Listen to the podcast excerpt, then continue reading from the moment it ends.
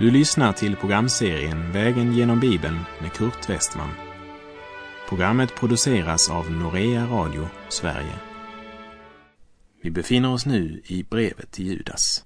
Slå gärna upp din bibel och följ med. Vi avslutade förra programmet med att Judas påminner Guds församling om hur Herren räddade sitt folk ur Egypten och sedan dödade dem som inte trodde.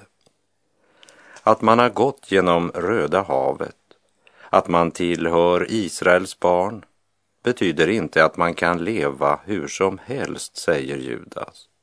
Och han anser det nödvändigt att påminna om alla dem som till namnet tillhörde Guds förlossade, men som på grund av otro dog i öknen och aldrig nådde målet, löfteslandet.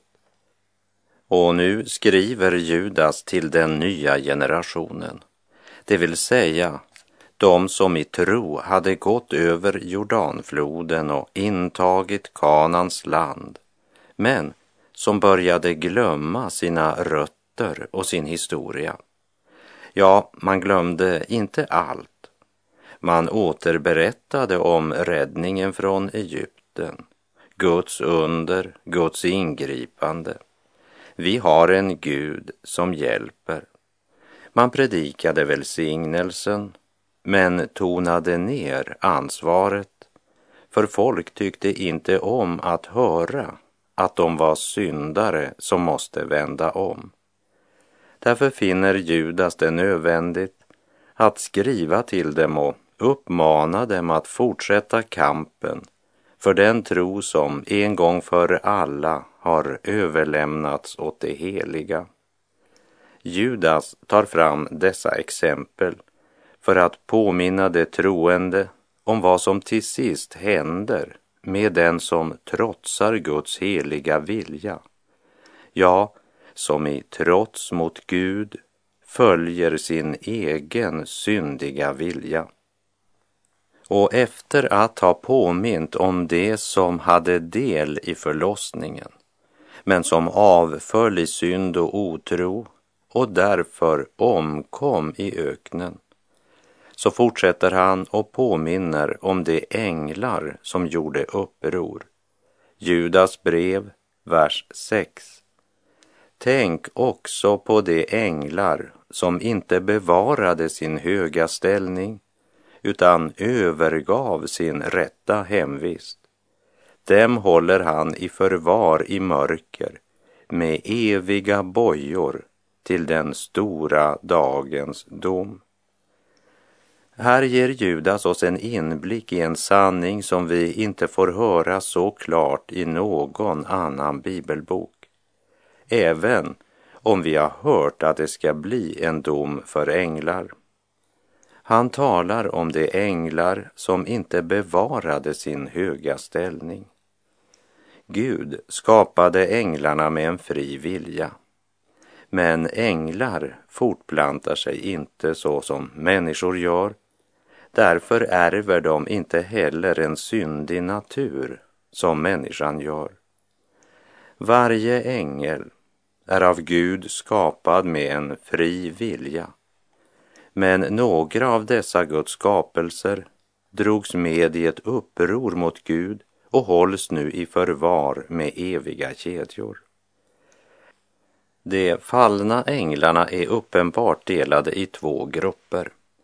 Den ena gruppen vars uppror var så stort är tydligen bundna och förvarade och har inte längre någon frihet.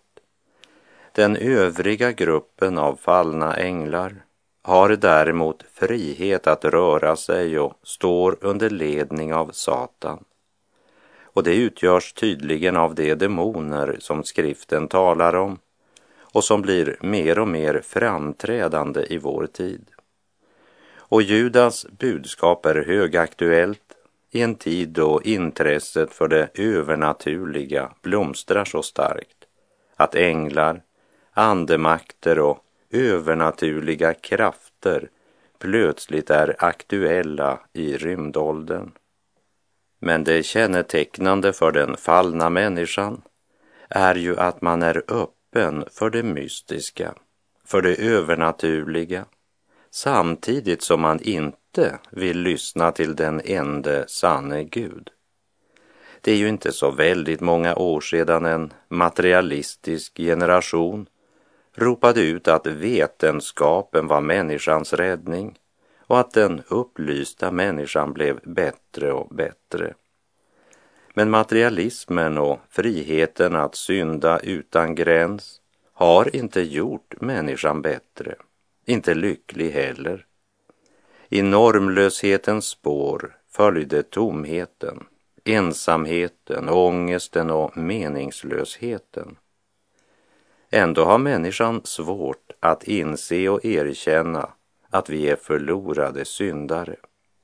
Att vi är ett fallet släkte som i jakten på vår egen lycka gjort både oss själva och andra olyckliga.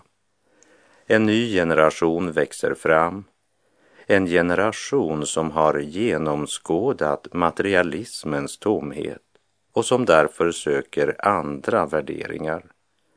Man är också öppen för det övernaturliga och det har blivit legitimt att tala om andliga behov till och med på tv. Men man förnekar fortfarande att det skulle finnas en sanning. Man föraktar fortfarande Guds heliga ord och vilja. Och så hastar man vidare mot undergången. Man har så många frågor men man är inte intresserad av Guds svar. Och skulle någon stackars själ vakna upp och börja söka Gud